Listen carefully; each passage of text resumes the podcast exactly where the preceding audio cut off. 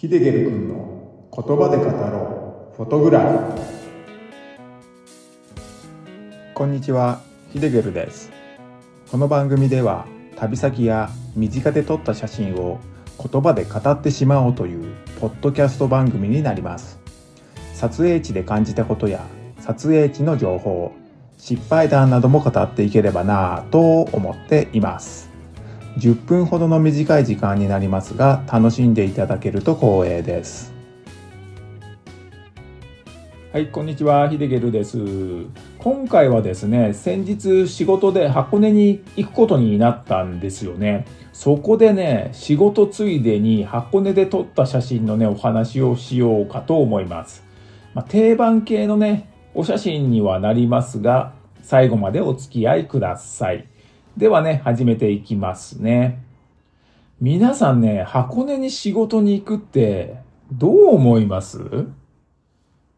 僕はですね、もうぶっちゃけ嫌でしたね。まあ、正直ね、マジでって感じで、まあ、遠いし行きたくないってね、聞いた時はね、思いましたね。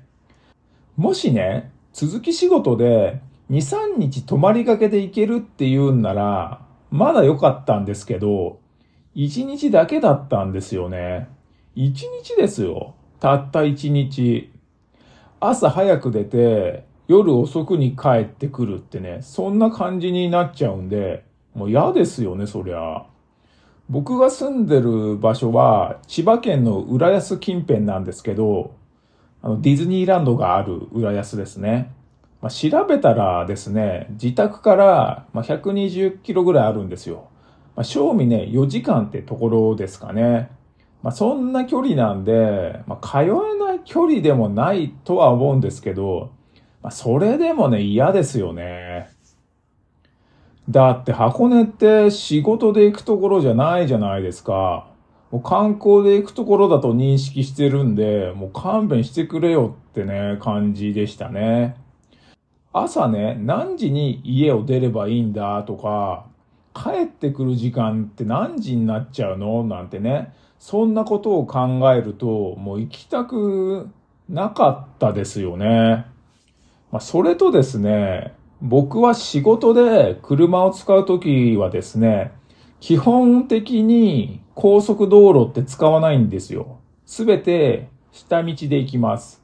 まあ、これはですね、単に交通費を節約するためなんで、高速を使っちゃダメってわけではないんですけれども、まあ、それでもね、ほとんど使いませんね。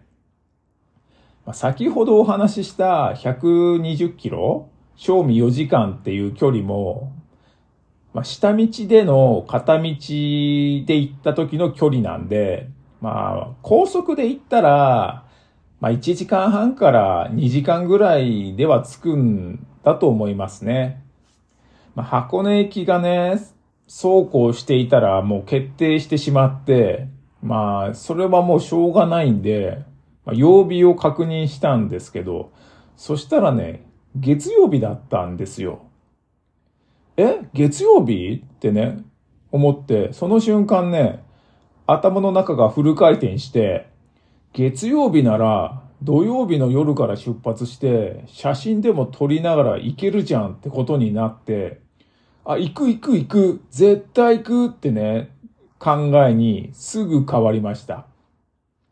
まあ、そう考えるとですね、もう仕事に行くっていうか、遊びに行くみたいな、そんな感じで、笑いが止まらなくなっちゃいましたね。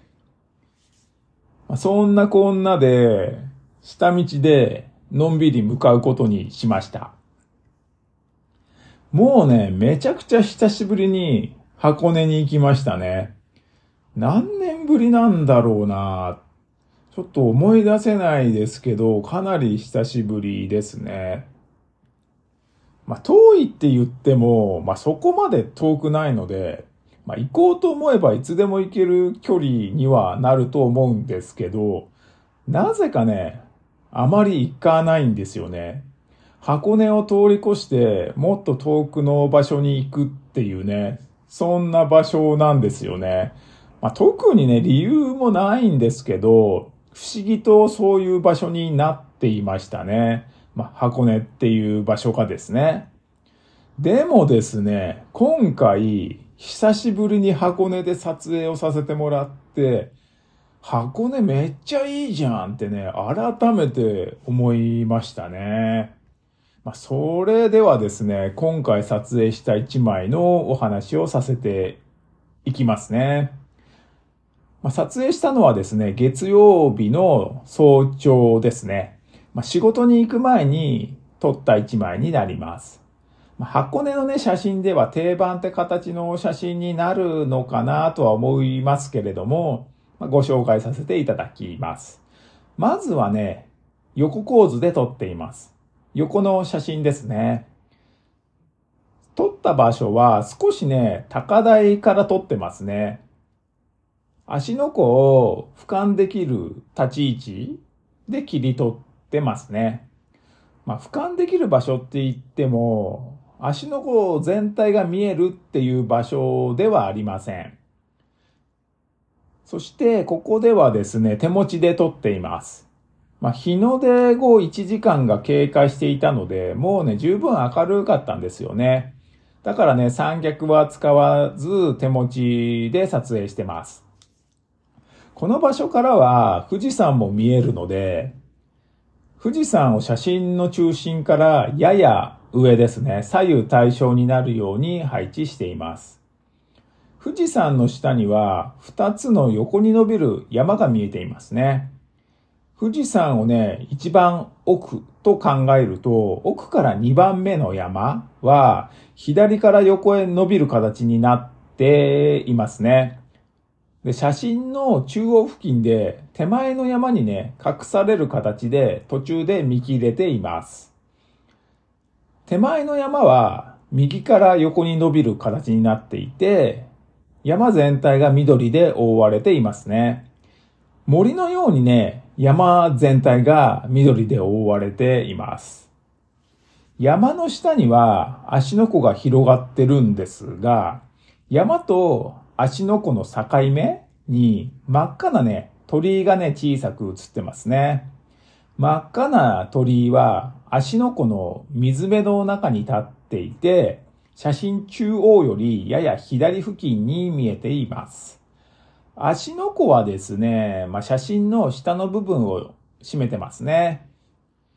で、足の湖の水は濃い青で非常にね、落ち着いた色になってますね。対して富士山の上、写真の上の部分なんですが、ここは空の部分になります。綺麗なね、青空が広がっていて、わずかにね、雲も見えるんですけれども、ほぼ快晴と言っていいほどの青空になってますね。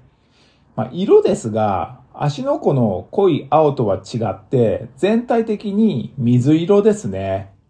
写真上部の水色は少しね、濃いんですよね。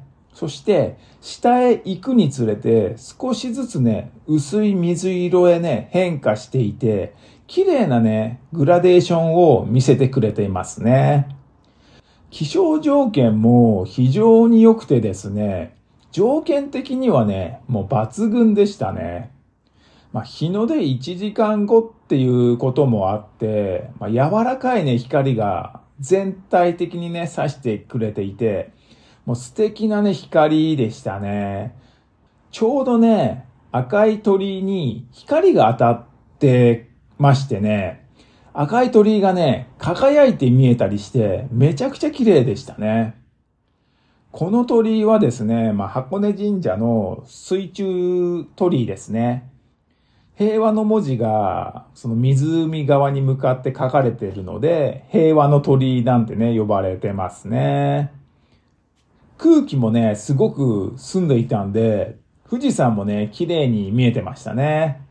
やっぱりね、富士山が見えてるとね、心がね、踊りますよね。